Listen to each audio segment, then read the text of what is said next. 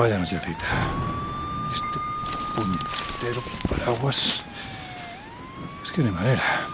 En fin.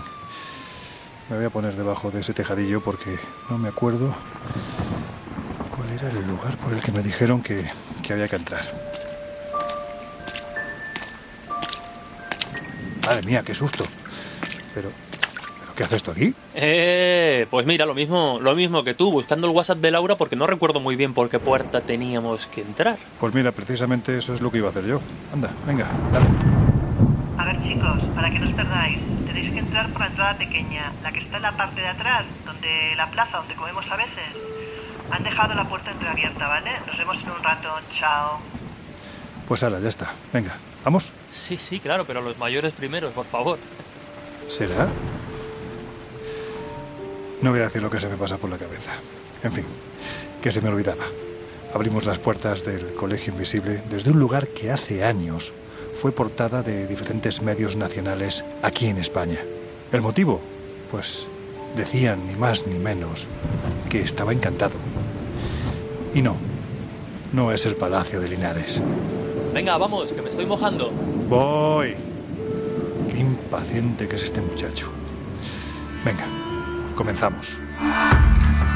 En los años 60, astrofísicos como Joseph Allen Hynek, asesor de Steven Spielberg en encuentros en la tercera fase, o el francés Jacques Vallée, fundaron un colectivo secreto para investigar las anomalías que se producían en los cielos del planeta. La conclusión a la que llegaron es que la ciencia, en muchos casos, no podía explicar lo que estaba sucediendo. Aquel colectivo fue conocido como el Colegio Invisible.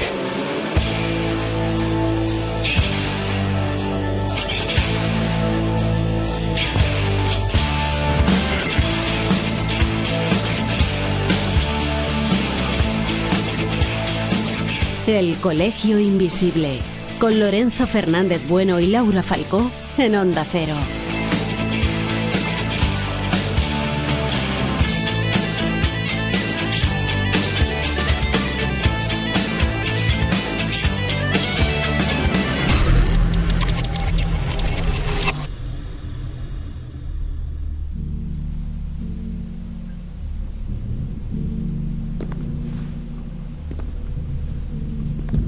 Maravilla. Bueno, no sé si maravilla o qué inquietante también. Entrar en un museo de noche como este, así en soledad, casi en completo silencio, salvo porque estás conmigo, la verdad es que impone. Y encima esta tormenta, vamos, como para que ocurra algo. Yo sé de uno que sale por patas. Sí, sí, menudo tormentón. Aunque para tormento la historia de este lugar. Eso sí que es para echarse a temblar. Oye, ¿y Loren y Jesús? ¿Qué pasa? ¿No han llegado todavía? Pues no, eh, pero deben estar llegando. Les he enviado un WhatsApp, de hecho. Bueno, pues oye, hasta que vengan, ¿por qué no me cuentas la historia del Museo Reina Sofía? Porque me da que es una de esas historias de las que a ti te gustan, ¿eh? Pues hombre, eh, normalmente estos lugares tienen muchos años y mucha historia detrás y normalmente cuando indagas en esa historia encuentras causas o argumentos que explican algunos de los sucesos que pueden ocurrir en ellos. Eh, no sé si conoces un poco la historia, pero bueno, mira, te la explico brevemente. Resulta que esto fue primero que nada el Hospital San Carlos, ¿vale? Eh, esto se debió a que Felipe II, en el siglo XVI, decidió centralizar muchos de los hospitales que estaban dispersos por la corte. Más tarde fue Carlos III quien, eh, con más financiación, intentó ampliar este lugar. De hecho, inició una gran obra eh, que se paralizó en 1788 cuando este hombre murió. Pensemos que durante esta época pues el lugar había sido utilizado eh, incluso como albergue para, para gente que estaba en la calle sin hogar, que muchas veces acababan muriendo en el propio albergue y cuando murió Carlos III, este lugar pues, fue utilizado de forma parcial porque no estaba acabada la edificación como hospital, que es lo que de realmente pues, lo que se intentaba. ¿no? Pero a partir de ese momento el lugar sufre muchísimas modificaciones.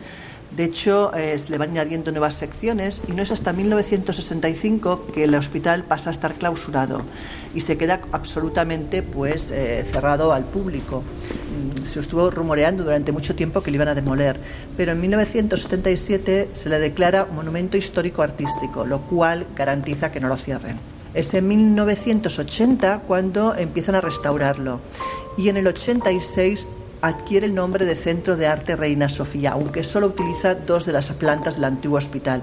El resto del hospital todavía está por rehabilitar y de hecho incluso hace falta hacer varias obras. Fíjate que en el 88 se hacen las últimas modificaciones y se añaden al, al lugar las tres torres que podemos ver con los ascensores de vidrio y de acero. Y, bueno, eh, a todo esto eh, todavía faltó tiempo porque no fue hasta el 92 que los reyes eh, vinieron a inaugurar el edificio con la colección permanente del Museo Nacional Centro de Arte Reina Sofía. Así que ya ves, ha pasado de todo por este edificio, así que la historia pues mm, da mucho juego. Jesús, la madre, qué susto me has pegado. Hola, ¿qué tal? ¿Cómo estáis? Disculpad el retraso, pero es que no dábamos con la entrada. Yo es que la verdad no me oriento bien ni, ni con mapa. Pues mira, sí, estábamos aquí recordando la historia del Reina Sofía, pero vamos, que llegáis a tiempo porque todavía no habíamos entrado en la parte más interesante, la parte más siniestra.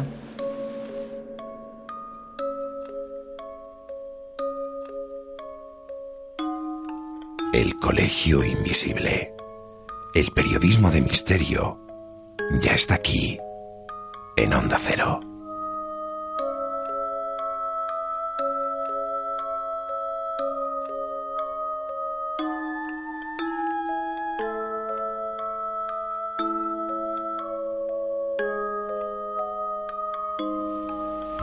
Historia siniestra. Pues la verdad es que la tiene, y además en cantidades importantes. Porque más allá de los sucesos que se produjeron a partir del año 1992, como decías, Laura, su existencia no ha sido precisamente un remanso de paz. Baste añadir a lo que has comentado que periódicos como La Ilustración Española y Americana, cuando todavía era el Hospital de San Carlos, redactaron en un amplio artículo lo siguiente. Los enfermos se asoman por las ventanas del hospital cuando atardece para tomar el aire y descubren sus rostros amarillentos, algunos casi moribundos, rostros empalidecidos por la enfermedad o quién sabe si por el sufrimiento de pernoctar en un edificio donde suelen ocurrir cosas extrañas nunca explicables, apariciones y ruidos fantasmales, según se quejan los propios enfermos. Yo creo que queda claro, ¿no? La verdad es que pone los pelos de punta. Y la cosa no quedó ahí, porque, como es de imaginar, también durante la Guerra Civil Española, aquí se sufrió y se murió mucho, ¿verdad Jesús? Pues sí, efectivamente, ya hemos visto que, el Museo Reina Sofía, antes de ser el edificio que, hoy vemos, ha tenido mucha historia y a lo largo de esa historia, pues lógicamente ha estado relacionado con sucesos trágicos, con historias tristes y con muertes, sobre todo durante la, durante la Guerra Civil, entre 1936 y 1939. Este, este edificio se convirtió o se transformó en, en hospital de sangre. Aquí los heridos, los tiroteados se acumulaban, ¿no? se, se amontonaban incluso los, los cadáveres y se contaban por cientos. Por lo tanto, imaginar la sensación, la angustia y el sufrimiento que si atendemos a la hipótesis de la impregnación, pues aquí se, se acumuló. No solo eso, sino que también se ha hablado de torturas y de eh, ejecuciones a presos una vez acabada la, la, guerra civil, es decir, tras la guerra. Eh, de hecho, se reabre como Hospital General de Madrid y hasta el año 1965 en que, digamos, se cesa su actividad como, como hospital. Y es a partir de entonces cuando la leyenda, o quién sabe si otra cosa, comienza a apoderarse de los rincones de un inmueble que en ese tiempo no era sino, bueno, pues algo así como el recuerdo de un pedazo de historia demasiado sombría. Así fue hasta que se decidió rehabilitar. ¿Y entonces qué ocurrió? Pues mira, fue durante las obras de reforma previas a la inauguración del museo en 1986 que los albañiles, cuando se pusieron a quitar todas las tierras que estaban en los sótanos, dijeron que habían descubierto una especie de fosa rellena de, restos óseos. Es a partir de ese momento que por lo visto algo se desata y las madrugadas dejan de ser tan apacibles. Y llega una fecha clave en la historia reciente de este lugar, el 25 de abril del año 1995. Aquel día el rotativo Diario 16 publicó una extensa crónica titulada, ni más ni menos, por si había algún tipo de duda, Los fantasmas del Reina Sofía. Hay que decir que aquel reportaje estaba firmado por el periodista Álvaro Gariño que sin pelos en la lengua hablaba de testigos de la aparición de extrañas presencias en los salones de la pinacoteca madrileña, especialmente durante la noche, especialmente durante la madrugada, cuando, salvo los guardias de seguridad y algún empleado o empleada de la limpieza, pues en este lugar nadie más había. La situación llegó a tal punto que el anterior director del centro, José Guirao, decidió entonces solicitar la ayuda de un equipo muy particular, el grupo EPTA, comandado por el jesuita ya desaparecido, José María Pilón. Bueno, lo primero, para nuestros oyentes que, que anden un poco despistados, ¿qué es eso del grupo EPTA? El grupo EPTA nace en 1987 con la finalidad eh, precisamente de investigar e intentar dar explicación a muchos fenómenos paranormales. Es de la mano del padre Pilón y este eclesiástico se rodea pues, de diversas personas de diferentes sectores para que pues, colaboren con él en este tipo de investigaciones. Quizás las más relevantes, que actualmente continúan formando parte del grupo, son Sol Blanco Soler, que es la periodista, la parapsicóloga, la estudiosa del tema, y Paloma Navarrete, que es la vidente o sensitiva, y además una brillante sensitiva. ¿Qué fenómenos o apariciones aseguraban los testigos que se producían en este lugar? Pues según cuentan, la gente de limpieza pasó un poco de la gente de limpieza, los guardias de seguridad pasó de todo, ¿no? Eh, ruidos en los pasillos, eh, apariciones en salas y en, y en otros lugares del museo. Luego, por ejemplo, hablan de puertas que se abren y se cierran solas, alarmas que saltan, ascensores que se activan absolutamente sin ningún tipo de contacto y voces incluso en salas vacías o personajes, apariciones de personajes, por ejemplo, como pueden ser eh, tres monjas, un anciano. El caso es que los trabajadores realmente estaban muy asustados y algunos de ellos llegaron a pedir la baja. ¿Y qué fue lo que ocurrió entonces cuando los investigadores acudieron a la llamada más o menos desesperada de los responsables del museo? ¿Cómo transcurrieron los siguientes días? Bueno, partiendo ya de la base de que, que un organismo público llame a un grupo de investigación paranormal ya es un poco extraño, pues bueno, tú imagínate también la reacción de ellos, ¿no? O sea, yo creo que es una oportunidad de aquellas únicas que te llamen para un organismo de este cariz para ir a investigarlo. Pero yo creo que lo mejor es que quizás lo oigamos de la voz de Sol y que nos explique un poco ella, pues, cómo vivió toda aquella temporada. Bueno, lo primero que le pregunté es por qué les habían llamado, exactamente qué justificaba, qué explicación dieron a lo que ocurría allí. Y esta es la contestación que Sol me dio.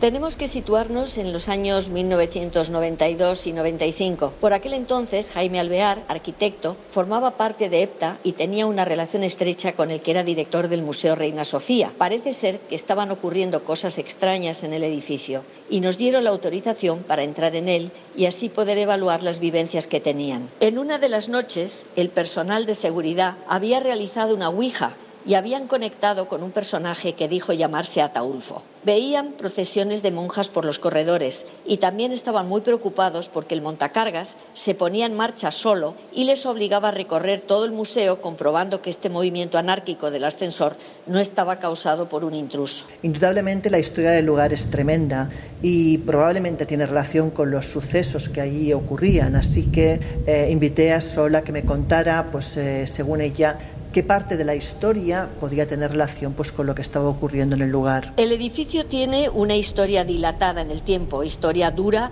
y cargada de vivencias penosas. El rey Felipe II, aprovechando un albergue de mendigos que ya existía, quiso reunir en ese lugar todos los hospitales existentes de Madrid y en 1963 empezó a funcionar el nuevo Hospital General que se llamó Santa Catalina. A lo largo de su historia el edificio fue manicomio, casa cuna y hospital de sangre durante nuestra guerra civil. Fue también hospital universitario bajo el nombre de San Carlos. También me interesaba, lógicamente, saber mm, si habían presenciado algún fenómeno y qué descubrimientos hicieron. Y a ambas preguntas, pues ella también tuvo, lógicamente, pues respuestas muy interesantes que vamos a oír ahora mismo. Después de recorrer todo el edificio y en mitad de la noche, pudimos oír el funcionamiento del famoso montacargas. Nuestra sorpresa fue enorme cuando se pudo constatar que los mandos eléctricos del sótano estaban desconectados. Ese día tuvimos espectadores. Estaban con nosotros un grupo que pertenecían al ámbito de la arquitectura y que nos recibieron, como no, con sorna e incredulidad. ¿Qué? ¿Venís a cazar fantasmas? nos decían. Naturalmente el movimiento misterioso del montacargas borró sus sonrisas de inmediato. Ese día lo que descubrimos estuvo vinculado a la capacidad de evidencia de Paloma. Como tuvimos que recorrer todo el edificio, siempre por supuesto vigilados por el cuerpo de seguridad, llegamos al sótano a una zona que era depósito de obras de arte depositadas allí como almacén. Al pasar por una pared de pladur, Paloma se paró en seco y comentó que había dos mirándonos desde ella. Como Paloma es como es, lo tomamos a broma. Ella insistió que sí que están ahí mirándonos. Conseguimos que nos abrieran una ventanita en el pladur y nos quedamos todos de piedra porque detrás de la pared aparecieron tres féretros con adornos dorados y con inscripciones. Uno pertenecía al fundador de la Congregación de los Siervos de los Pobres, fallecido en 1599. Otro era de un prior de Uclés, primer administrador del hospital y otro de una benefactora fallecida en 1794. Curiosamente, años después, salió en la prensa que estos restos desaparecidos durante varios años habían por fin aparecido. Nadie habló de Epta, por supuesto. Aunque así, después de toda esta explicación, a mí me quedaba todavía una pregunta en el aire y es quién era Ataulfo, ¿no? Ese personaje que quizás fue un poco el detonante, el personaje que se empezó a manifestar en la Ouija eh, a los guardias de seguridad. Y, bueno, y vamos a escuchar lo que Sol me dijo al respecto. Ataulfo era un pobre loco, asesino de cinco personas y que había estado recluido en el manicomio. Cuando al final de la investigación entregamos nuestro informe al director, le pusimos el nombre en su honor, Informe ATA. Y mi última pregunta eh, fue pues el saber si el lugar todavía a día de hoy continúa embrujado o, bueno, o continúan ocurriendo sucesos.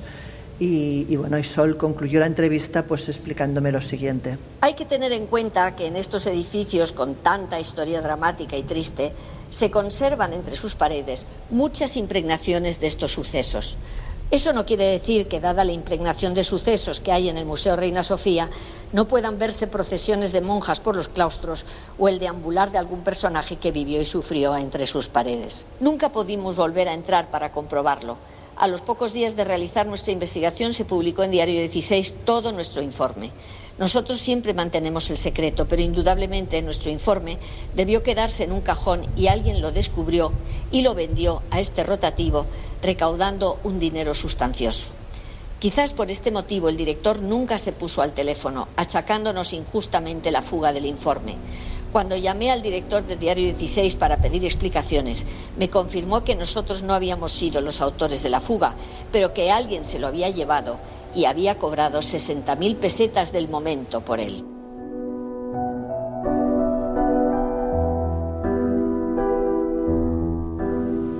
A ver, Miguel, que estás muy callado.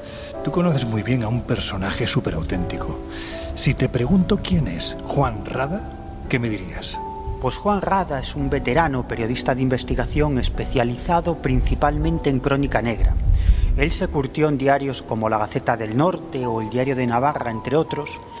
Además lo hizo en los años dorados del reporterismo, en las décadas 70 y 80, donde los reporteros estaban principalmente en las calles investigando historias y solo pisaban la redacción para escribir sus crónicas. También ocupó el cargo de director de, periódicos como El Telegrama de Sevilla, El Noticiero de Cartagena y El Caso. Yo, fíjate, creo que hasta nuestros oyentes más jóvenes, no sé si saben lo que es el caso, pero al menos estoy seguro de que les suena. El caso era un diario de crímenes y sucesos que se vendía como si no hubiera un mañana. Y además de todo esto, Juan Rada trabajó bastantes años en el gabinete de prensa del Museo Reina Sofía. Así que sabe bastante sobre los fenómenos extraños que sucedieron y parece que siguen sucediendo en este edificio. Pero es que además, antes de convertirse en, bueno, pues en el auténtico maestro de periodistas que es, trabajó durante años, creo que fueron 19 o 20 años, en el gabinete de prensa del Reina Sofía. ¿Alguna vez vivió o fue informado de alguna situación, vamos a decirlo así, extraña, anómala? Sí, Juan Rada cuenta que cuando trabajaba en el gabinete de prensa de la Reina Sofía, en cierta ocasión un prestigioso fotógrafo pidió fotografiar en completa soledad el Guernica ese famoso cuadro de Picasso que alude al bombardeo de Guernica en abril del año 1937 por las fuerzas aéreas de la Italia fascista y la Alemania nazi. El caso es que con su cámara y un trípode, este hombre tomó varias instantáneas de ese cuadro, solo con la compañía de un agente de seguridad que siempre se situaba detrás del fotógrafo. La cuestión es que cuando este profesional de la imagen revela su carrete, se encuentra con que en una de las fotos hay una persona situada delante del cuadro y mirando fijamente hacia el fotógrafo, cuando allí no había nadie. Bueno, de hecho, una de las teorías más extendidas sobre por qué se desencadenaron esos fenómenos paranormales en el Museo Reina Sofía indica que comenzaron a suceder justo cuando se trasladó el Guernica, desde el Casón del Buen Retiro de Madrid hasta el Museo Reina Sofía y esto ocurrió el 26 de julio del año 1992. La verdad es que el otro día le, pedí si podía contarme aquel suceso que es tremendo, porque lo vais a escuchar, y bueno, pues me envió este WhatsApp. Escuchamos a, Juan Rada. Un fotógrafo al que se autorizó a utilizar su cámara frente al Guernica, con la sala totalmente vacía, dado que era martes, los martes era la jornada en que el museo no abría las puertas al público por descanso del personal de vigilancia y demás, se llevó una tremenda impresión. Ocurrió en su estudio al revelar el carrete.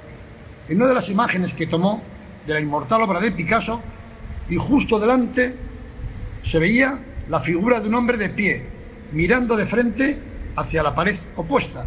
Allí solo estuvieron él, el fotógrafo, claro, y a unos cuantos metros de distancia un vigilante que le acompañaba.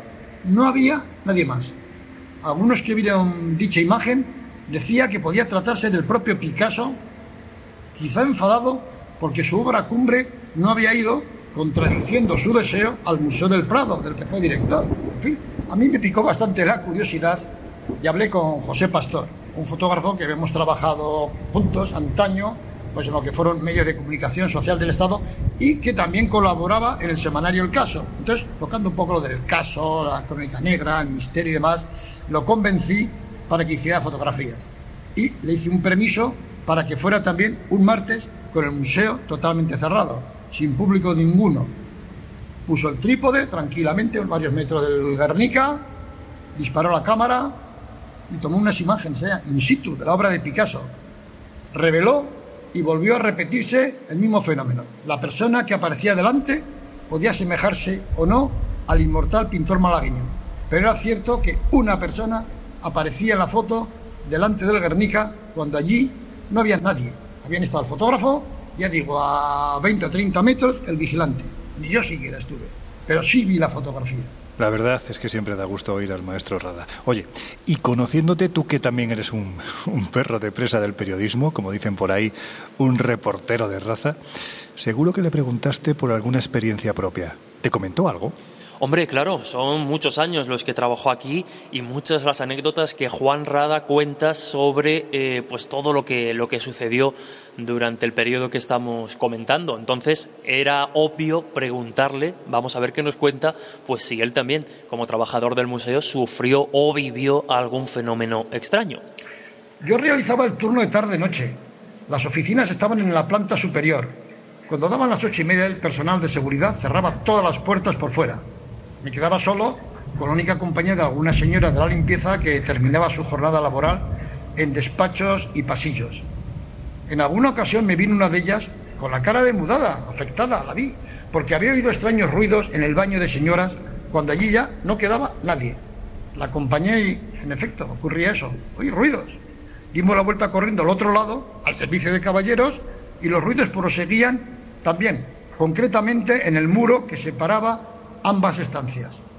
Se lo comenté posteriormente al ingeniero, jefe de mantenimiento, y me aseguró que por dicho muro de separación no pasaba ninguna tubería, ninguna cañería.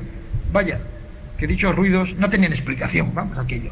Y no digamos los martes en que estaba cerrado el museo por descanso del personal de seguridad y se producían imprevistos cortes de luz por parte del personal de mantenimiento sin avisar, te cortaba la luz, se iba todo, se paraban los ascensores. En varias ocasiones tuvimos que salir de allí tentando las paredes hasta llegar a las escaleras generales. Para terminar, algunos trabajadores contaron en su momento que entre los extraños ruidos y voces que oían, escucharon algo así como menos museos y más hospitales. Se interpretó como una especie de queja de los antiguos enfermos internados allí por la reconversión en un centro de arte de lo que había sido un gran hospital durante cuatro siglos. Una trágica historia, la que se vivió y la que sigue viviéndose por los fenómenos paranormales que todavía hoy en día se siguen registrando en el Museo Nacional de arte moderno y contemporáneo, Reina Sofía. Bueno, bueno, bueno, pues esto se está poniendo verdaderamente interesante. Hombre, le es un testimonio interesantísimo, porque él es un periodista de investigación de los que se quedan con los detalles, así que creo que sus palabras tienen un valor especial. La verdad es que sí, vemos que los testimonios son de fiar y al margen de interpretaciones algo extraño, no sabemos qué, pues sucedía. Bueno, ¿qué quieres? ¿Estás donde estás? A ver, llevo el raso.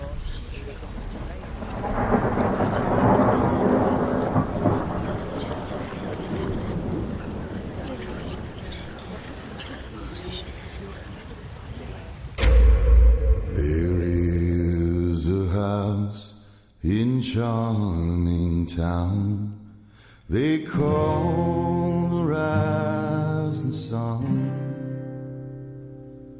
And it's been the ruin of many a poor girl. El Colegio Invisible en Onda Cero.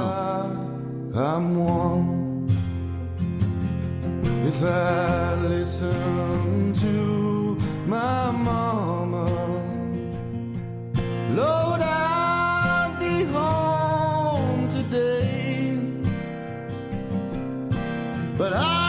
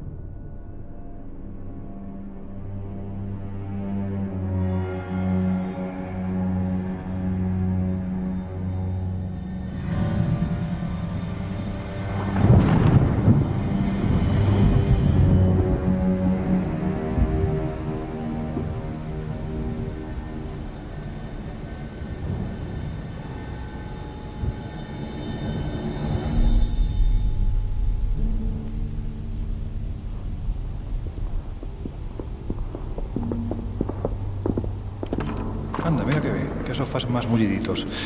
Ahí nos podemos sentar y continuar con la conversación. De todas formas, vaya noche que habéis elegido para hablar de estas cosas. Menuda tormenta, ¿no? En fin. A ver, Miguel, lo cierto es que lugares como este parecen ser propensos, ¿no? A que se produzcan fenómenos extraños o a que se cuente que se producen, porque estamos hablando generalmente de edificios antiguos, por lo que la propia historia de estos enclaves, en cierto modo, podemos decir que ayuda a que se generen historias así. Sí, yo creo que no hay duda sobre eso, porque los edificios antiguos, con historia, son propensos a ser epicentro de fenómenos paranormales y apariciones fantasmales. No sé, quizás porque sea cierto eso de que las emociones, sobre todo las emociones muy intensas, tanto positivas como negativas, ¿eh? Se graban de algún modo en el éter y acaban impregnando la materia, la piedra, las paredes. Oye, otra posibilidad es que los antiguos moradores de esos edificios, una vez fallecidos, se aparezcan en forma de espíritu y algunas personas, quizás esos individuos con ciertas capacidades psíquicas, sean capaces de percibir la presencia de esos, de esos espectros. Bueno, esta es otra de las teorías para explicar esta clase de fenómenos. Hay otro museo en España, concretamente en Cáceres, del que se dice que está encantado. Nosotros en alguna ocasión, en las rutas que hemos realizado con los viajeros que nos acompañan a través de viajesprisma.com, ya sabéis, es nuestra plataforma de viajes de la revista Año Cero. Bueno, pues en una ocasión fuimos al Museo Árabe Yusuf al-Burj, que se encuentra, como os decía, en Cáceres. De él dicen los propios dueños, repito, que está encantado. Miguel, cuéntanos algo de su historia porque además me da que tú, que eres otro reportero de raza, estoy convencido de que te has traído algún testimonio interesante. Sí, yo he tenido la oportunidad de visitar este museo en unas cuantas ocasiones y también de entrevistar a su actual propietario, Ángel de la Torre, que ha vivido en este edificio unas cuantas experiencias paranormales. El Museo Al-Yusuf está situado en la zona monumental de Cáceres, concretamente en la calle Cuesta del Marqués número 4, junto a la Plaza de San Jorge. Y durante algún tiempo este museo fue conocido por los cacereños, atención, con el nombre de la Casa de los Muertos, precisamente por esos fenómenos extraños que sucedían y que parece que siguen sucediendo en el interior de este museo. La actual construcción data del siglo XII, pero fue edificada sobre otra construcción romana del siglo I a.C. Y es cierto que en los últimos años se han llevado a cabo varias excavaciones arqueológicas en las cercanías del Museo Árabe, encontrándose piezas de origen romano, árabe e incluso celta. Aquí además hablan de, de un supuesto espectro al que le ponen nombres, no apellidos, pero sí nombre, ¿no? Le llaman la mora. Sí, la creencia popular atribuye al espectro de la mora los fenómenos paranormales que suceden en este museo. Y esto es así desde que una turista mexicana que visitaba el museo aparentemente entró en trance y dijo contactar con el espíritu que habitaba en el museo. Dijo que era el espíritu de una mora bellísima de unos 35 años, vestida con un traje largo. Bueno, la cosa se quedó ahí, pero unos años después, otra visitante del museo, en esta ocasión era una mujer que venía de Granada, aseguró haber visto al espectro de la mora y además describió a la aparición de forma muy similar a la mujer mexicana. Y desde entonces pues quedó en el imaginario popular que quien se aparece en el Museo Árabe de Cáceres es el espíritu de esta bella mora.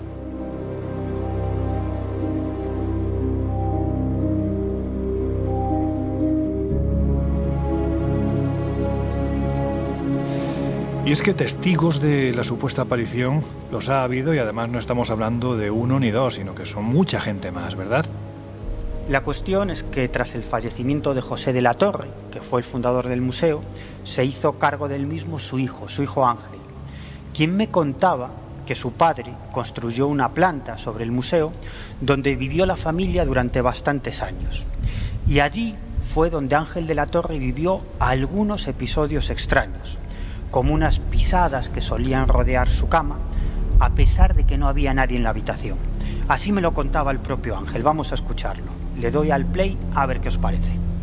Unas pisadas que eran muy suaves recorrieron mi colchón alrededor y se pararon justo al lado mío. Entonces en ese momento yo lo que pensé es que lo que fuera que no me tocase, claro si me toca ahí, ah, pues yo no sé cómo hubiera actuado, ¿verdad? Eh, menos mal que solamente estuvieron dos o tres segundos paradas y se fueron por el mismo sitio que vinieron. En otra ocasión, en la que Ángel estaba con un amigo practicando para el Campeonato de España de, de, ajedrez, ambos escucharon unas pisadas, unas pisadas que se acercaban a ellos a toda velocidad, aunque no veían a nadie en la habitación. Así que del susto tiraron el tablero de ajedrez y salieron corriendo a la calle. Otro de los fenómenos habituales es que cuando Ángel abre el museo, las cosas están cambiadas de sitio o las velas encendidas, a pesar de que recordaban haberlas apagado. En varias ocasiones eh, se habían encontrado al día siguiente que algunas velas estaban encendidas. Y entonces eh, el novio de mi hija ya me contó a mí una vez, dice, eh, es que apagamos las velas ayer a conciencia, la palabra que utilizó es a conciencia, y estaban todas bien apagadas y cuando llegamos a la mañana siguiente otra vez estaban encendidas. Dice que no, no era normal aquello. Y también parece que es normal la aparición de luces voladoras dentro del museo. Vamos a escuchar a Ángel. Luces las han visto amigos míos de aquella época eh, que se asustaban bastante porque además eran varios testigos de eh, una especie de luces flotando en el aire, en el medio de la habitación, moviéndose. Eso con varios testigos. De lo que no hay ninguna duda es de que se trata de un pequeño museo, pero realmente bonito, realmente interesante. Porque hay que decir que hoy día se puede visitar, ¿verdad? Claro, claro que se puede visitar. Además es un museo muy chulo y que tiene ese aire de misterio que tanto nos gusta a los aficionados a estos asuntos de lo paranormal.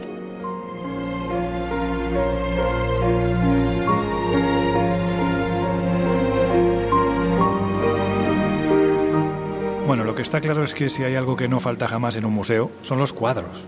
Y hay que decir que en muchas ocasiones son los mismos cuadros, los que de una forma u otra, siempre a decir de los expertos, propician que se produzcan los supuestos fenómenos extraños porque, según los expertos, dichos cuadros están malditos. Vamos a poner, si os parece, algún ejemplo. A ver, Laura, ¿qué es eso de los cuadros de los niños llorones? Pues Los Niños Llorones son cuadros de un pintor veneciano llamado Bruno Amandio que nació en 1911 y que sobre todo durante su juventud empezó a reflejar los horrores de la Segunda Guerra Mundial y a pintar estos niños llorosos que se suponía que eran niños de la guerra, ¿no? Cuenta la leyenda que se hicieron muy famosos estos cuadros, de hecho se hicieron muchísimas reproducciones en las casas, sobre todo las casas eh, británicas se llenaron de estos cuadros venecianos pero que a medida que fue pasando el tiempo, eh, bueno, se desarrolló una leyenda negra respecto a ellos. Y es que la leyenda negra comentaba parte de dos posibles explicaciones. Una contaba que en una de las casas donde tenían ese cuadro se produjo un incendio y que lo único que no se quemó fue el cuadro del niño llorón. A partir de ahí se inicia toda una serie de rumores diciendo que aquellas casas que tenían estos cuadros ardían o bien acababan siendo escenarios de poltergeist. ¿no? Otra versión dice que el primer cuadro que pintó Amadio, eh, precisamente de un niño llorón, fue en un orfanato donde el cuadro se quedó, en el mismo, el mismo lugar donde estaba el niño que había retratado. ¿no? Dice que a los pocos días el edificio ardió, todos murieron abrasados, pero que el cuadro nuevamente quedó intacto. ¿no? Eh, comentan de que el espíritu de ese niño se quedó atrapado en el cuadro y que en cierta manera fue la causa de que todos estos cuadros arrastrasen esa terrible maldición. El caso es que a finales de los 70 se empezó a extender esta superstición, muchos dejaron de colgar los cuadros y a la fiebre contribuyó sobre todo el periódico The Sun porque publicó un artículo en el que decía que había más de 50.000 copias de estos cuadros en los hogares ingleses y que había una maldición y que bueno que cualquiera que tuviera un cuadro podía arder su casa. El caso es que la gente se empezó realmente a obsesionar con el tema Muchos además colgaron artículos diciendo que habían intentado quemar las, las, eh, las, pinturas y no ardían y finalmente pues el periódico de Sun se, se, ofreció a que la gente le enviara los cuadros y hacer una gran hoguera. De hecho, se quemaron más de 2.000 cuadros. Comentan de que bueno, se llegaron a, a, hablar de remedios de todo tipo, desde que la gente tenía que regalar las obras a otras personas para pasar la, la desgracia, también decían que si mirabas el cuadro a los ojos podrías contactar con el demonio. Otros comentaban de que los cuadros tenían una especie de mensaje iniciático, em, eh, pues de, precisamente que tenía que ver con Satanás y que ese mensaje del mundo oculto solamente estaba visible, accesible a los iniciados como podía ser Lovecraft. Y también, por ejemplo, hubo comentarios de que si el cuadro pues, se giraba y se ponía en cierta posición, 90 grados exactamente en sentido de las agujas del reloj, podías llegar a ver el demonio en él. Pero bueno, eh, hubo muchísimas historias sobre estos cuadros, ¿no? Y, y, realmente, pues por desgracia, muchos de ellos se perdieron, incluso los auténticos. A ver, llegados a este punto, pues surgen muchas preguntas, porque ¿qué sabemos realmente de los originales de los que se realizaron tantas copias impresas? Pues sí, son bastantes las preguntas que quedan por responder después de, escuchar esta, esta historia. Como bien ha comentado Laura, estamos ante una serie de cuadros que se reproducen masivamente para su venta principalmente pues en centros comerciales y, lugares así. Recordemos que precisamente la mayoría de estos cuadros aparecen en posesión o en manos de familias de origen humilde, por tanto pues son cuadros de bajo precio cuando hablamos de las reproducciones. ¿Quién los pintó? ¿Quién es el autor de los originales? Lo cierto es que no se sabe demasiado de, del personaje de Bruno Amadio. Sí que se sabe, por ejemplo, pues que en sus primeros años sintió bastante simpatía por el fascismo italiano, llegando a ser pues un admirador prácticamente de Benito Mussolini. Tal es así que acaba, acaba combatiendo en la Segunda Guerra Mundial en el ejército italiano y es fruto de esa experiencia, fruto pues de las imágenes y de las tragedias que presencia durante la guerra de la que nacen estos cuadros, de las que nacen estas representaciones de los niños eh, llorones. Durante la guerra, lógicamente, fue testigo y presenció el sufrimiento de, familias, de, de, niños principalmente, y aquello debió marcarle hasta tal punto que acabaría plasmando ese dolor ese desasosiego en los cuadros. Tras la guerra, Bruno Amadio llega a España, precisamente es en España, curiosamente, ¿no? Donde, donde pinta esta serie. En un primer momento, cuando llega a, España, lo hace a, a, Sevilla, aunque finalmente se traslada a Madrid, y es ahí, ahí sí, donde comienza a pintar esta serie. Una serie compuesta originalmente y únicamente de 27 retratos. Lo que pasa es que, como ahora veremos, pues tuvieron tanto éxito y se vendieron tan bien que no tardaron en salir imitadores, copias y representaciones que utilizaban a los niños en ambientes, vamos a decir, melancólicos o con rostros tristes, pues para, insisto, imitar estos cuadros que también se vendían. Es curioso porque lo que decíamos, ¿no? Realmente si analizamos la, biografía de Bruno Amadio, el creador de la serie original, hay muy pocos datos. Eh, bueno, investigadores como Máximo Polidoro eh, llegó a contactar con el que fuese vecino de Bruno Amadio en los últimos años de su vida. Lo que recalcaba este vecino es que efectivamente Bruno Amadio habría sido, había sido un artista que había existido realmente, que no es poco dentro de esta historia y que eh, le parecía demasiado triste ¿no? pues que se recordase a, Bruno Amadio por esta serie de cuadros que ni a él mismo le interesaron, que los hizo única y exclusivamente porque eran rentables, ¿no? porque le daban dinero. Fijaros, porque es muy llamativo ¿no? que, que precisamente uno de estos originales, un original de la serie de los niños llorones, pues ha llegado a estar valorado en 3.800 dólares, lejos de esa venta más económica de los centros comerciales, finalmente han adquirido cierto valor aunque sea pues a través de esta leyenda. ¿Y cómo se acaba convirtiendo prácticamente en un fenómeno viral? Es decir, se extiende rápidamente la historia de los cuadros de los niños llorones por todo el mundo. Bueno, como ya hemos comentado, la prensa inglesa, abanderada por el diario The Sun, es la principal artífice de que esta leyenda urbana coja una fuerza tremenda, salte el charco y comienza pues a, tener repercusión en, en, otros, en otros países. Con la difusión mundial de los cuadros son muchos los que empiezan a hacer su propia interpretación. Por ejemplo, en 2006 nos vamos a Brasil y nos encontramos a un personaje que es Rodrigo Faria, que nos habla ya de un posible pacto con el diablo para intentar explicar los incendios y la maldición de los niños llorones. Nos habla de que Bruno Amadio no habría tenido el éxito comercial deseado o el éxito de su obra que él pensaba y por tanto, como en tantas ocasiones se ha dicho, tiene que recurrir a un pacto con el maligno para que esa serie de cuadros tenga éxito.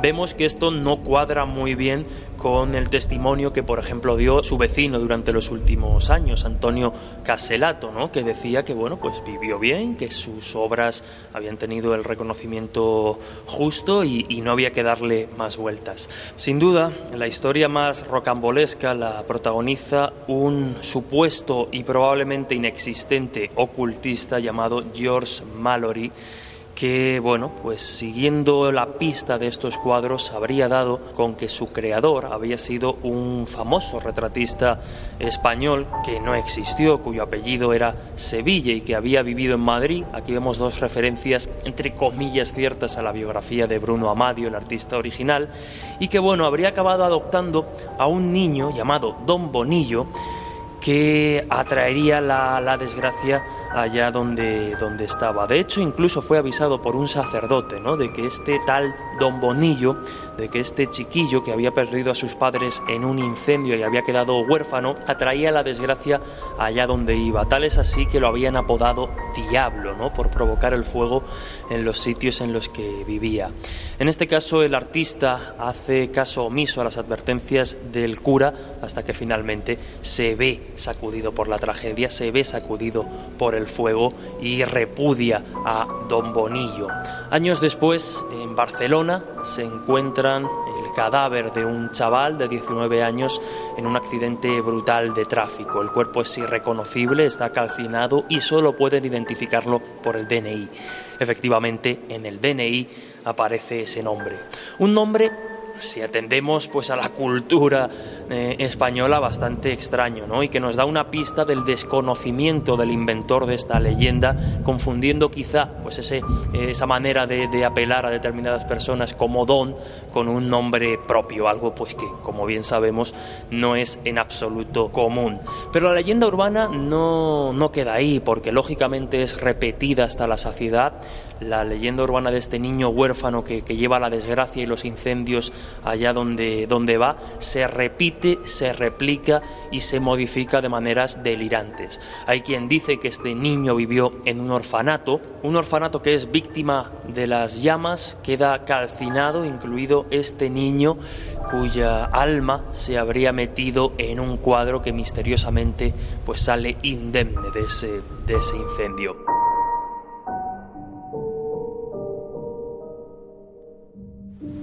También dicen que si los giramos 90 grados podemos ver extrañas formas o extrañas figuras diabólicas intentando comerse a los niños. Teorías, insisto, absurdas, eh, completamente delirantes y que no tienen ningún sentido.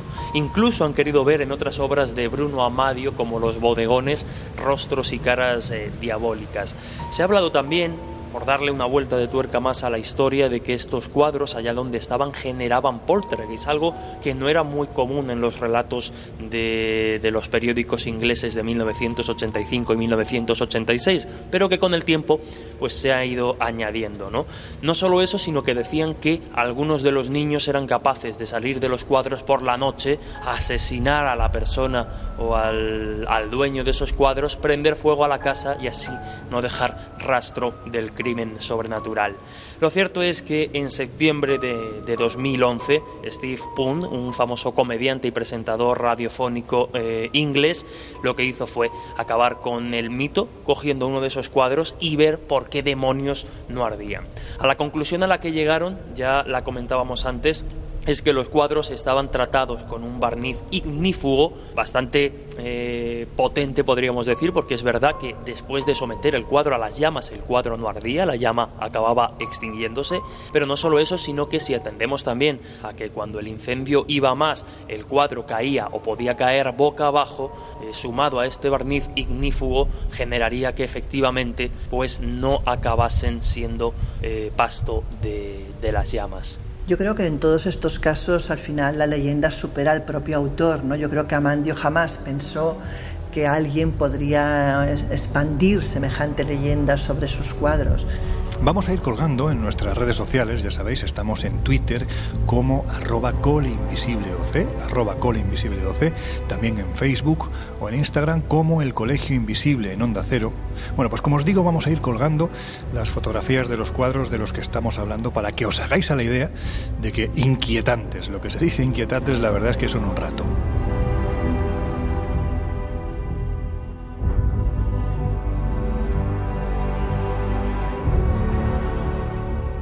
El Colegio Invisible en Onda Cero.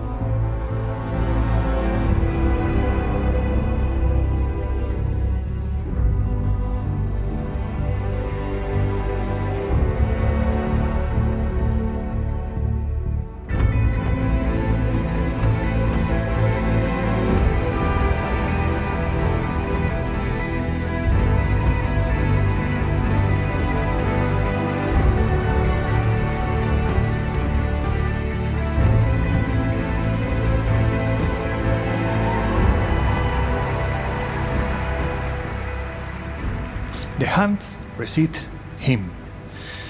Ese es el nombre del cuadro. Antes de preguntarte por la historia de este cuadro, sí me gustaría deciros a quienes estáis al otro lado de los micrófonos de Onda Cero que cuando veáis la foto de este cuadro, de esta pintura, vais a flipar. Pero es que hay que decir que no todos surgen del fondo de un armario o de un estante perdido en los sótanos del museo. Otros Jesús han sido puestos a la venta directamente a través de portales de subastas en Internet, con la etiqueta además de que están malditos, advirtiendo, eso sí, de las consecuencias que pueden producirse para los posibles compradores, ¿verdad? La verdad es que sí, un cuadro que no solo ganó fama en Internet, sino que casi casi eh, hizo a su propio autor, a su creador, regresar a la pintura de un modo un tanto extraño, como vamos a comprobar. El título del cuadro es The Hands Resist Him, que traducido sería algo así como Las manos lo resisten, aunque enseguida veremos que su fama eh, pues vino por llamarlo algo así como el cuadro hechizado o el cuadro embrujado. Se trata de un óleo sobre lienzo, un cuadro surrealista que incluye pues un simbolismo onírico importante. Y en él vemos una puerta de madera con cristales, detrás de los cristales ambiente un tanto oscuro y en la parte superior algo que podríamos identificar como, como la luna. En la parte inferior nos encontramos que hay una especie de, de, manos como que, como que empujan o se aproximan de alguna manera a la puerta y nos vamos ya con quizá los elementos más inquietantes y que más terror han provocado en quienes han visto el cuadro, que ya lo podéis buscar. Enseguida daremos el título de, del autor. Delante de la puerta, a la izquierda, nos encontramos a una muñeca del tamaño de un niño, con un vestido azul, un gesto bastante extraño, turbador, podríamos decir, triste, han señalado algunos, los ojos negros y la boca pues para que nos lo imaginemos como la de un muñeco de, de ventríloco, como si pudiese hablar realmente. Al lado de la muñeca nos encontramos a un niño de aproximadamente 5 años que representaría ni más ni menos que al mismo autor del cuadro, en este caso Bill Stoneham, cuando tenía 5 años. Y en palabras del propio artista, si me permitís, os las, leo, dice, cuando pinté The Hans Resist Him en 1972, usé una vieja foto mía a los 5 años en un apartamento de Chicago. Las manos son las otras vidas. La puerta de cristal es el fino velo entre la vigilia y el sueño. La niña muñeca es el compañero imaginario, el guía a través de ese reino. Lo curioso es que el propio autor afirma y escribe en la descripción de este cuadro que tanto el propietario de la galería donde se expuso Hans como el crítico de arte de Los Angeles Times que inspeccionaron mi trabajo murieron en el mismo año de la exposición. Como digo, a este cuadro se le atribuyen hechos realmente terroríficos. Muchos de los que lo miran pues enferman, sienten ataques de angustia, algunos incluso relatan visitas nocturnas de, de, de visitando, de dormitorio, de sombras, en fin. Como digo, el cuadro pues pasó sin pena ni gloria, no tuvo demasiada trascendencia hasta que en el año 2000 nos lo encontramos subastado en eBay con el siguiente texto. Cuando recibimos esta pintura pensamos que era realmente buena. Fue encontrada por un anticuario detrás de una vieja fábrica de cerveza. En aquel momento nos preguntamos por qué una pintura aparentemente perfecta habría sido descartada de esa manera. Hoy no. Una mañana nuestra hija de cuatro años y medio aseguraba que los niños de la imagen se estaban peleando y que entraban en la habitación durante la noche. Yo no creo en ovnis ni que en que Elvis siga vivo, pero mi marido se quedó preocupado. Para mi regocijo colocó una cámara nocturna que se activaba con el movimiento. Pasadas tres noches tuvimos fotos. Las dos últimas me hicieron replantearme el asunto. Después de ver cómo el niño parecía estar siendo amenazado y salir de la pintura, decidimos que el cuadro tenía que irse. Bueno, ya, ya os podéis ir imaginando por qué es conocido como, como el cuadro embrujado y por qué a mí, y yo estoy convencido de que a ti, Lorenzo, quizá Laura sí, que es más para estas cosas, pero yo creo que a nosotros no nos gustaría tenerlo en casa. Desde luego no, no habríamos pujado por él en eBay. Fíjate porque el mensaje, el, el, el, anuncio de eBay, recordemos año 2000, el cuadro embrujado, hacía una advertencia. No haga una oferta por esta pintura si usted es sensible al estrés por enfermedad, si es una persona temerosa o no está familiarizada con eventos sobrenaturales. Al hacer una oferta por esta pintura, accede a eximir a los propietarios de toda responsabilidad en relación con la venta o cualquier acontecimiento que pueda sobrevenir una vez efectuada. Esta pintura puede que posea o no poderes sobrenaturales que puedan afectar o cambiar su vida.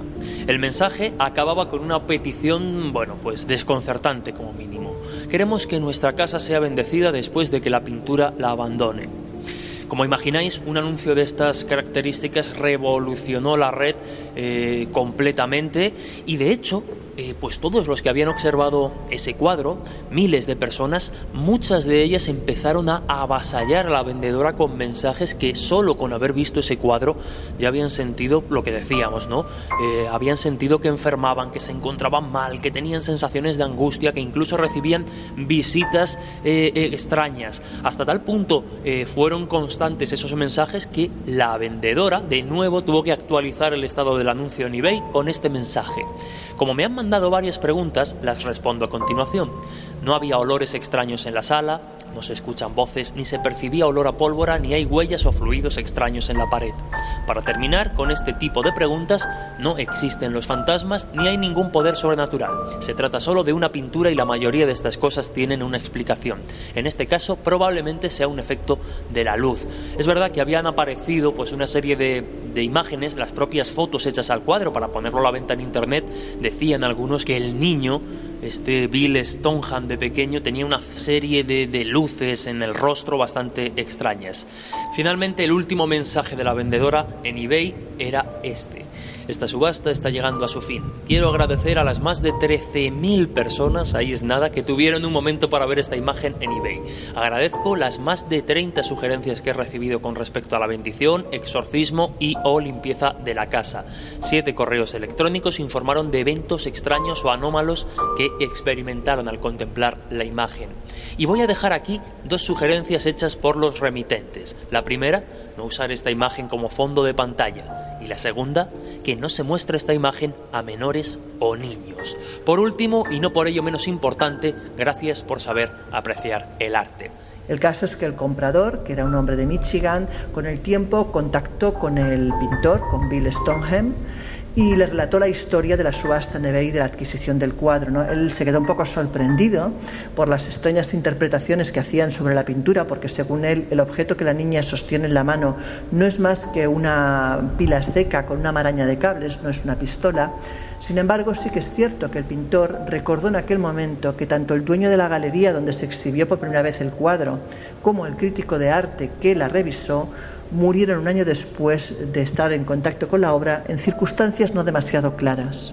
Hay más cuadros que tienen esa especie de envoltura maligna, que hace que la vida de quienes los poseen se vuelva realmente insoportable. Quizás es más fácil creer que el morbo, la condición del ser humano de tocar lo prohibido, bueno, pues lleve a que con estos argumentos el precio de dichas obras suba exponencialmente. Pero la vista de los testigos y de los testimonios, da la sensación de que en muchos casos, quién sabe, podría haber algo más.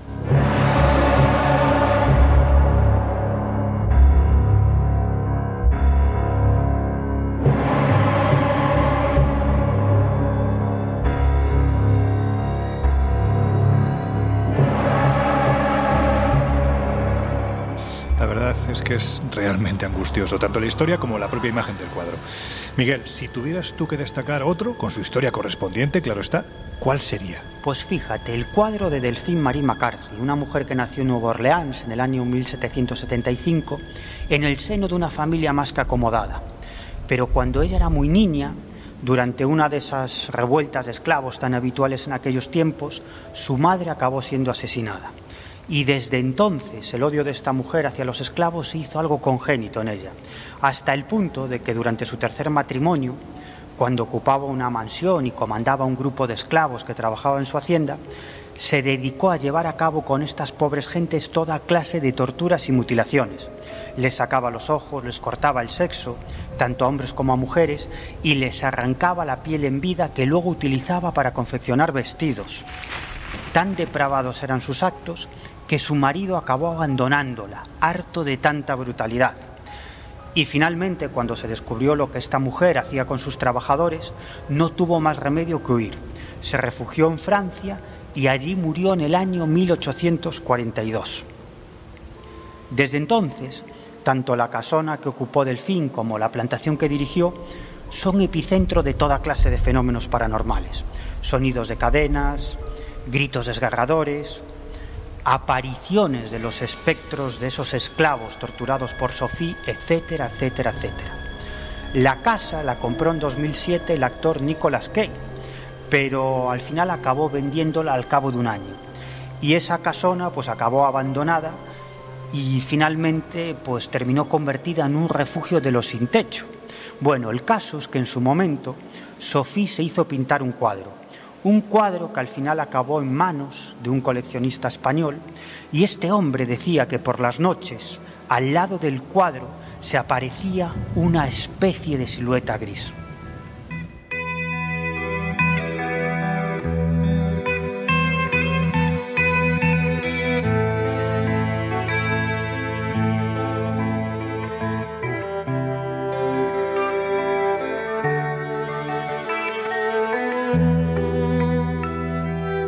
El Colegio Invisible. Los jueves de una y media a dos y media de la madrugada en Onda Cero.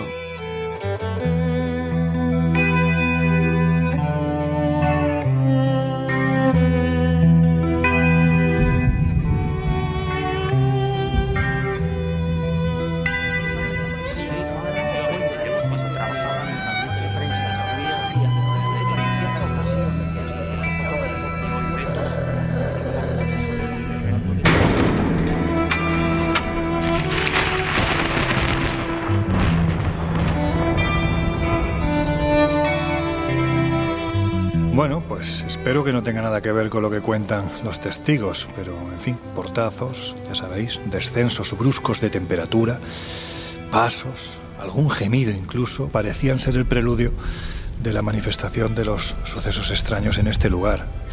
De hecho, una de las personas que así lo defendía era la farmacéutica y psíquica, una buena amiga del Colegio Invisible, Paloma Navarrete. Pues si te parece, yo creo que es interesante oír lo que esta psíquica tiene que decir de todo lo que vivió durante la investigación que el grupo EPTA hizo en este lugar.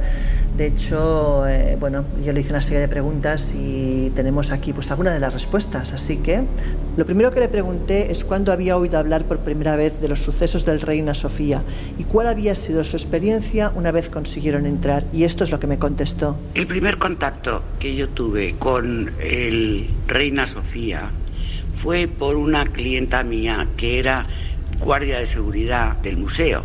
Entraban, era de los que entraban cuando cerraba el museo y estaban toda la noche de vigilantes. Vino a la consulta y me contó que eh, sobre todo en una sala del sótano, una gran sala, que en aquel momento era almacén de pinturas que no estaban colgadas, pues pasaban cosas, eh, se oían pasos eh, había ruidos, a veces los ascensores se ponían en marcha cuando estaban desconectados, los montacargas, los ascensores interiores, no los exteriores. Y entonces todo lo que me había contado esta chica hizo que prestara atención y comentara con el equipo eh, que podría ser muy interesante investigar ese museo. Jaime Alvear, que era miembro del equipo en aquella época, conocía al director del museo. Y entonces nos puso en contacto con él y el director del museo nos dejó entrar. Y nos hicimos un recorrido por todo el museo y dando prioridad al sótano, ese, esa sala enorme que estaba vacía. Y ahí entramos y lo primero que yo vi no fue en esa sala, fue en una sala octogonal cercana a esta, en la que yo vi eh, atados con argollas a la pared de esa sala una serie de personas vestidas con una especie de camisones que en su día fueron blancos, estaban bastante asquerosos, a una distancia prudente unos de otros. Pero no debía ser tan prudente la distancia porque uno de ellos eh, se acercó la cara a la de su vecino y le dio un mordisco que se llevó media cara. Esa escena me impresionó de una manera tremenda. Luego me enteré que esa sala había sido eh, sala de locos furiosos. Eso fue lo primero, la primera impresión. Después nos mm, paseamos por la famosa sala rectangular, vacía, y al pasar por delante de una pared, por cierto, el jefe de los, del personal de seguridad nos estuvo eh, acompañando todo el recorrido. Entonces, al, pasar por, una, por un trozo de esa pared, yo vi asomaos dos personas, un hombre y una mujer, asomados, sus caritas como si estuvieran asomados a una ventana y muy enfadados. Decían que no querían estar allí, que ese no era su sitio. Bueno, estaban realmente furiosos.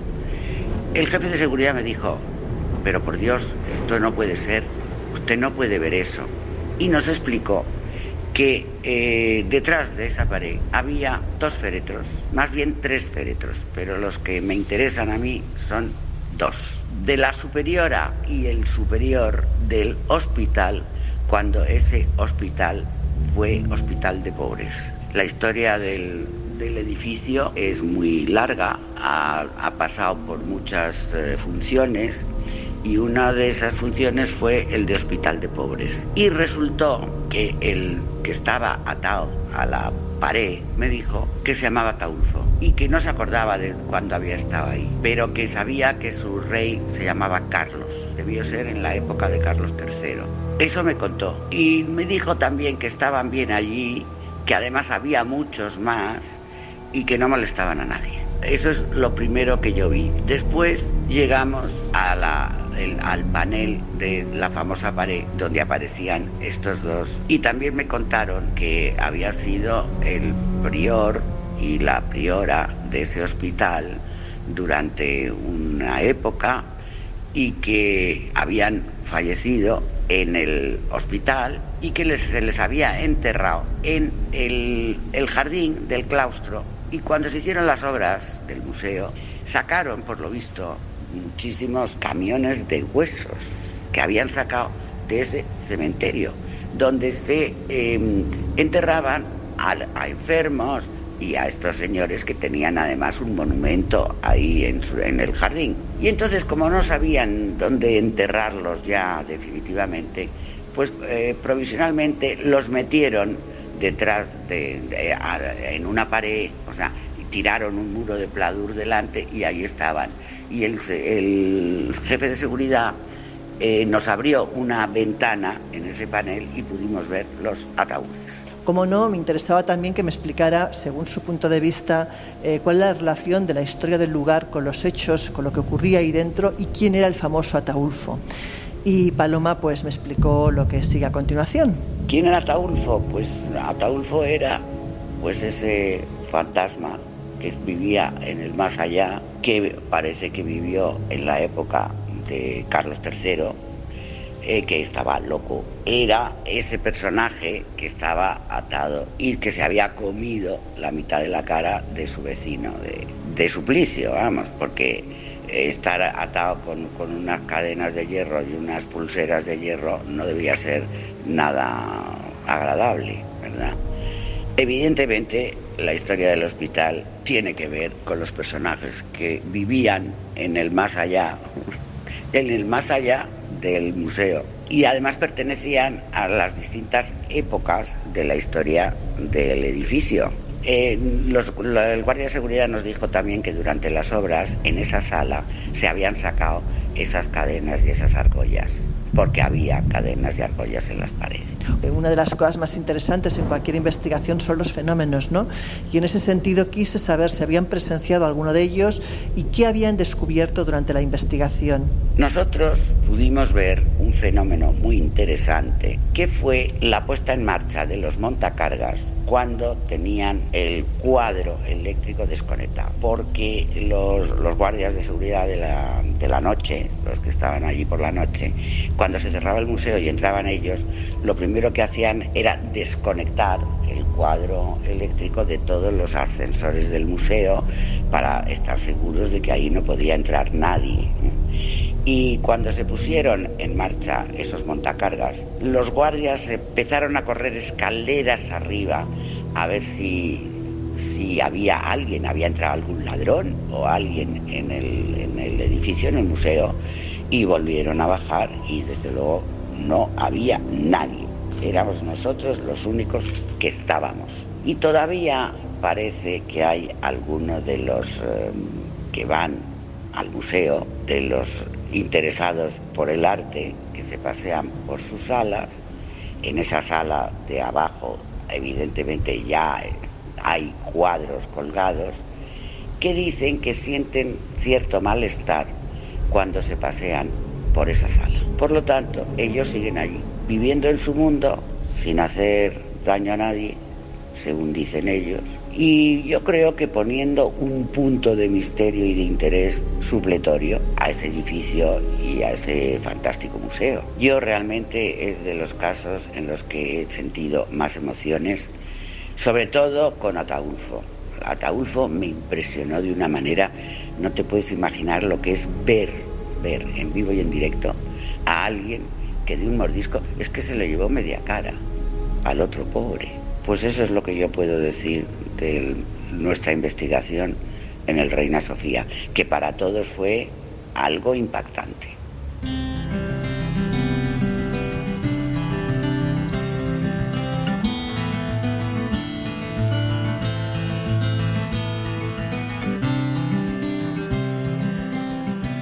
Pues visto lo visto y oído lo oído, bueno, pues quizás sí ha llegado el momento de levantar el campamento por hoy.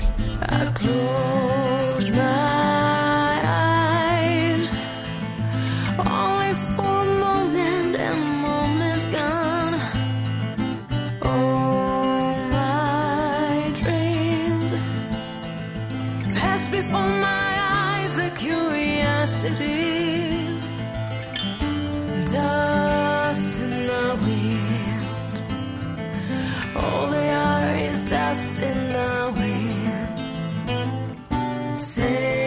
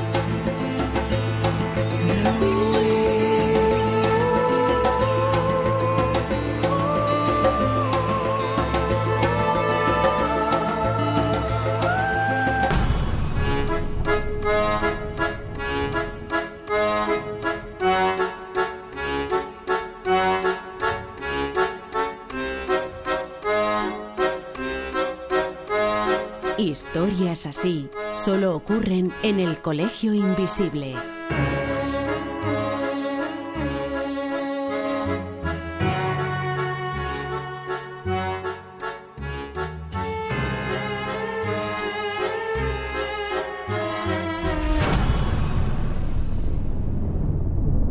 Ain't no sunshine when he's gone. It's not warm when. Pues ahora sí, nos acercamos al final del Colegio Invisible de hoy y con cierta prisa porque la verdad es que no me apetece pasar aquí mucho tiempo más. ¿Vosotros pensáis que la historia de un lugar o de un objeto la historia truculenta y terrible. Puede haber quedado asida, agarrada con fuerza a las paredes, a la tela de un lienzo, a cualquier otra superficie y al cabo del tiempo manifestarse, como decimos otras veces, de forma poco amable? Yo acepto esa posibilidad. Al fin y al cabo, las emociones son lo que mueve el mundo. Es cierto que no se pueden tocar ni se pueden medir, pero en realidad es por las emociones por lo que actuamos, tanto para bien como para mal. Y, en el fondo, un fenómeno psíquico tan estudiado como el de la telepatía, desde mi punto de vista no es más que una transmisión de emociones entre dos o más personas. Así que, ¿por qué no? Quizá las emociones también puedan impregnar la materia, sobre todo cuando esos sentimientos son muy, muy, muy potentes. Bueno, yo creo que todos sois conscientes de que yo creo firmemente en la teoría de la impregnación. Yo creo que cuando en un lugar han habido asesinatos o hechos terribles, esos hechos quedan como impregnados en las paredes, en los muebles, y, y, con el tiempo, incluso en la actualidad, pues a veces se manifiestan de formas distintas ante los visitantes o ante los habitantes del lugar. Bueno, mm, creo que las historias que hemos comentado nos hablan muy bien de cómo se generan mitos en torno a, a, determinados objetos concretos y está claro que el arte, abierto a sus múltiples interpretaciones, siempre con esa carga emocional, y de sentimientos que, que, plasman los autores más todavía. Pero, claro, si atendemos a que muchas de las historias que hemos comentado, pues al fin y al cabo es una leyenda urbana, una bola de nieve que ha ido creciendo con, con los años, yo sería bastante escéptico con esta clase de, de historias. Bueno, pues antes de cerrar las puertas, una semana más, ya sabéis que durante esta semana, hasta que volvamos a abrirlas, nos podéis encontrar en la revista Año Cero Enigmas, con reportajes, entrevistas, exploraciones, aventura en definitiva y mucho misterio. En lo que decimos siempre, lo que no vas a encontrar en Internet está en la superficie del papel que tiene alma, que se puede tocar y que se puede oler.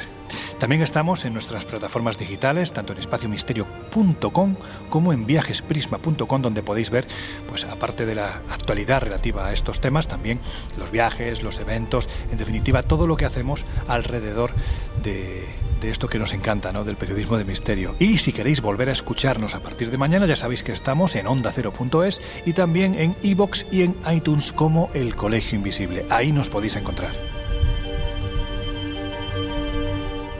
Si queréis contactar con nosotros, ya sabéis que tenemos un mail abierto a todos vosotros, el colegio invisible es. Ahí nos podéis decir lo que queráis, criticar, plantear nuevos viajes, nuevos misterios, incluso, incluso, incluso decirnos si os apetece cosas bonitas. Ahí estamos para lo que queráis. El colegio invisible arroba onda es. Y si queréis dejarnos algún comentario, pues ya sabéis que nuestras redes sociales están creciendo cada vez más. Estamos en Twitter como arroba coleinvisibleoc y también en Instagram y Facebook como El Colegio Invisible en Onda Cero.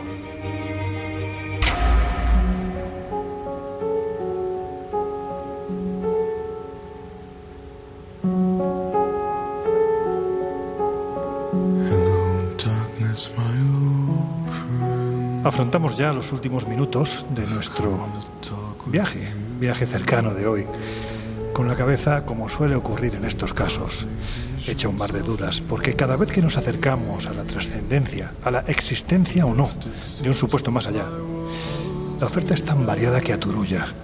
Y es que, ¿quién lleva la razón?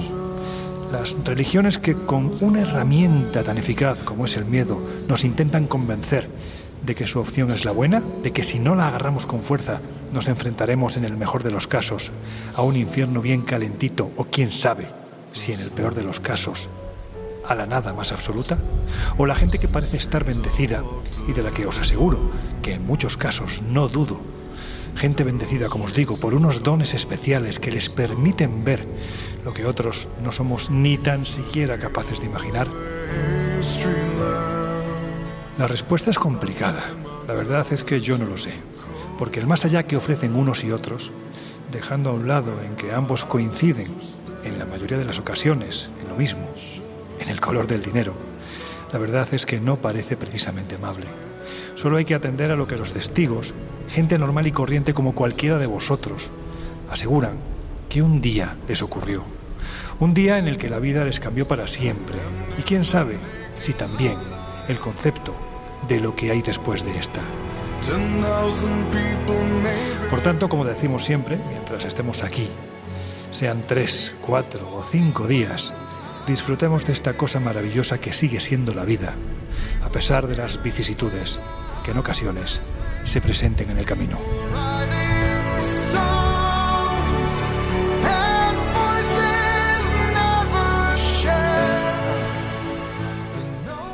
Bueno chicos, pues la semana que viene más. Jesús Ortega, nos oímos. Hasta la semana que viene. Abrazos. Miguel Pedrero, que no falten los cortes. Nos volvemos a ver y oír dentro de siete días. Pues venga, hasta la próxima aventura. Laura Falcó, la semana que viene más. Hasta pronto. Y ahora os dejamos con José Luis Salas y ya sabéis, sus no sonoras. Nosotros cerramos ya las puertas de un colegio invisible muy especial. Nos volvemos a oír dentro de una semana. Que seáis, en la medida de lo posible, muy, muy felices.